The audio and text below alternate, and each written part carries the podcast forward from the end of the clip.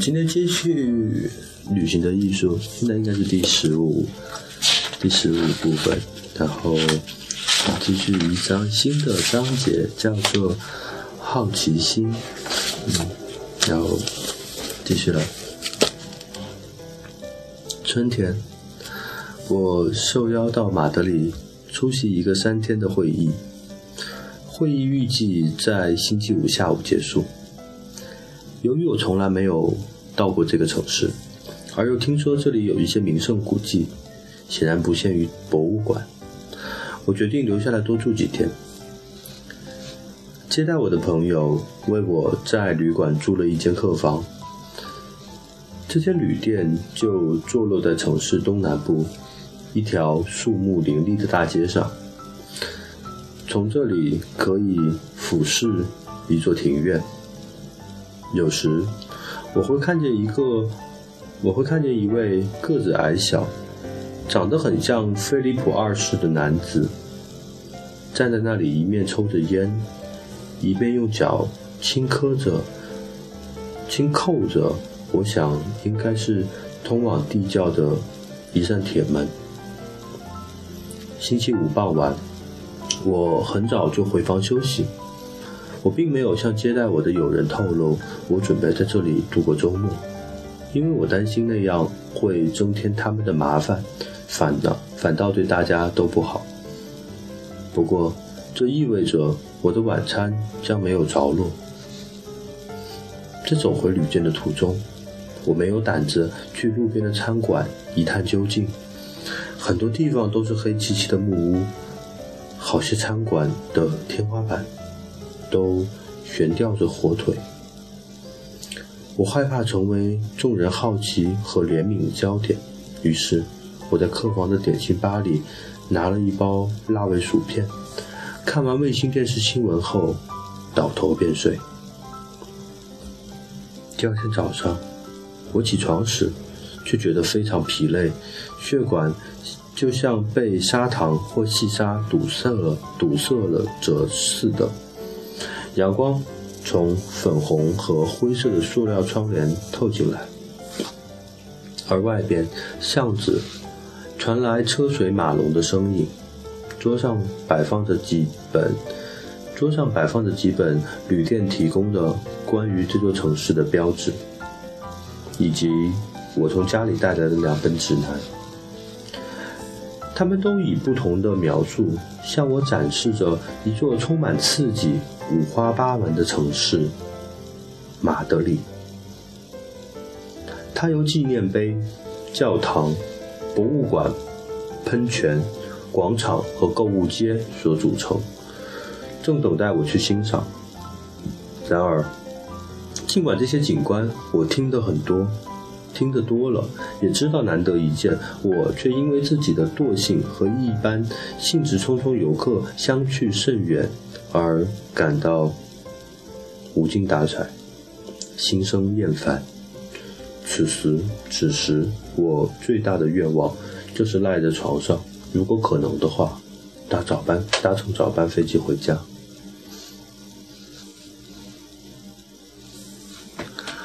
一九七七年的夏天，一名叫做亚历山大·冯·洪堡的。二十九岁德国人从西班牙的拉克鲁尼亚海港起航，踏上南美洲探险的旅程。我早年的时候就有一个欲望，想要远行到欧洲人很少涉足的地方。他回忆道：“研究地图和阅读旅游指南充满神秘感。”并引人入胜，有时实在难以抗拒。这位年轻的德国人的确很适合追求自己的理想，因为除了惊人的体力外，他在生物学、地质学、化学、物理学和历史方面都是行家。在格根丁大学求学时，他结识了曾经伴随库克船长第二次出航的博物学家。福斯特，并且掌握了分辨植物和动物种类的技巧。毕业后，洪堡一直寻找机会到偏远而不为人知的地方旅行。到埃及和麦加旅行的计划和到埃及和麦加旅游的计划在最后一分钟告吹。不过，一七九九年的夏天，他有幸遇到西班牙国王卡洛斯四世，并说服了国王资助他到南美洲进行探险。以后，洪堡离开欧洲长达五年的时间。他回来后，在巴黎定居，并在接下来的二十年内出版了一部三十册的旅游集《新大陆赤道地区之旅》。这部规模宏大的著作确实反映出了他的非凡成就。爱默生曾写道：“红宝是众多世界奇迹之一，就像亚里士多德。”尤里乌斯、凯撒和克莱顿一样，仿佛在不同时代里展现了人类智慧的潜能，包括其力量和各种才能。他可以说是一个全能的人。当红堡从拉克鲁尼亚起航时，南美洲对于欧洲人来说相当陌生。韦斯普奇和布甘维尔曾经绕着南美洲的海海岸环行，拉孔达明和布吉也曾经探查过亚马逊和秘鲁的山河，但是当时还是没有精确的南美洲地图，也没有关于那里的地质、植物和原住民的任何资料。洪堡将欧洲对于南美洲的认识提高到另一个层次。他沿着南美洲北部的海岸线和南美洲内陆行进了一万五千公里，一路上采集了一千六百个植植物样本，并发现了六百个新物种、新品种。他根据计算精确的天文钟和六分仪所测绘出的数据。重新绘制了南美洲的地图。他研究了地球的磁场，并且是首个发现离开地球两极越远，磁场就越弱的人。他是第一个描述橡胶树和新基纳树的人。他画出连接奥里诺科河和内格罗河的流域。他测量出气压和海拔高度。对植物植物种植的影响程度。他研究了亚马逊亚马逊河盆地土人的宗教仪式，并发表了关于地理和文化特征之间的理论。他比较了大西洋和他比较了太平洋和大西洋海水盐分的含量，还提出了海潮的观念，并意识到海水的温度受海潮的影响。远大于纬度的影响。早期为《红宝立传》的作者施瓦岑贝格将其著作的副标题命名为“一生所能缔造的成就”，并把红宝特别好奇的事物归纳为五个方面：其一，对地球及其居住者的知识；其二，对主宰宇宙。人类、动物、植物和矿物的更高自然法则之发现；其三，对新生物的发现；其四，对与发掘但未完整认识的陆地及各种物产的发现；其后，最后，对新认识的人种及其风俗、语言。文化历史遗迹的了解，这种成就也许很少，或者不可能是一个人一生所能完成的。我在马德里的探索之旅，最终确定由一位女仆来负责接待。她曾三次提着一篮的清洁剂和一把扫帚闯进我的房里。见我缩进被单里，他还用夸张的嗓门喊道：“喂，对不起啦！”临走前把门甩上之际，他还刻意用手，他还刻意的用手上的东西撞击大门，发出很大的声响。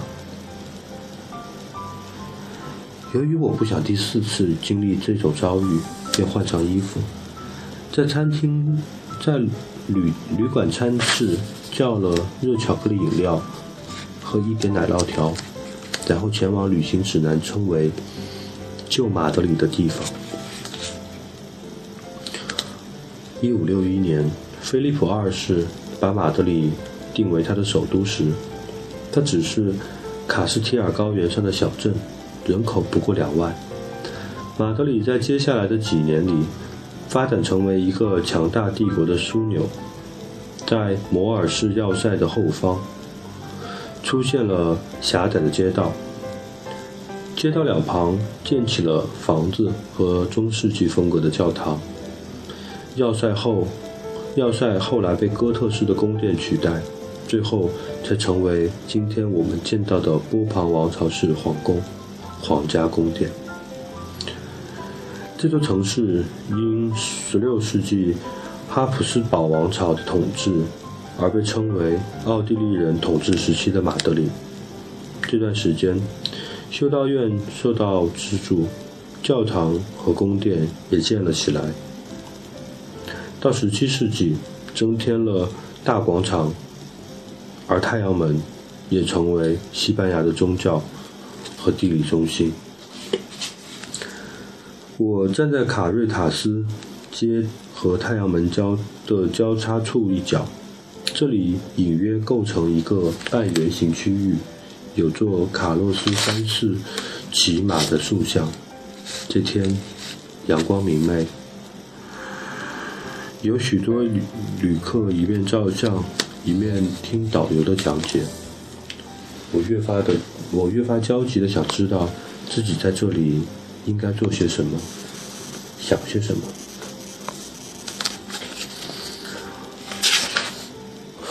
红宝从来不会为这些问题所困扰，无论他到什么地方去，目的都是明确的，即发掘事实，验以政治。在前往南美洲的船上，他已经展开研究。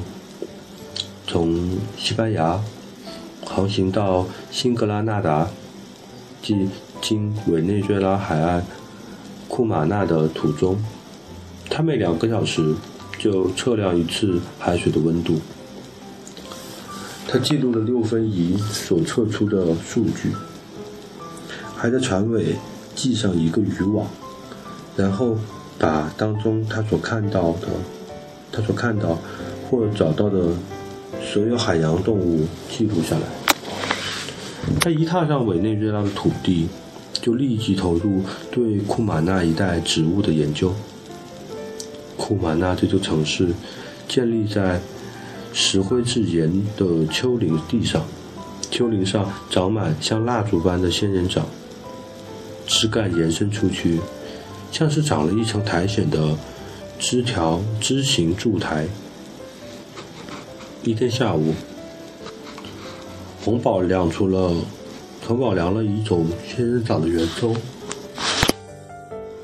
测出的数据是1.45米。他花了三个星期的时间测量了海湾海岸上更多的植物，然后就进入内地，转移到。新安达卢斯安达卢西亚的深山进行探索。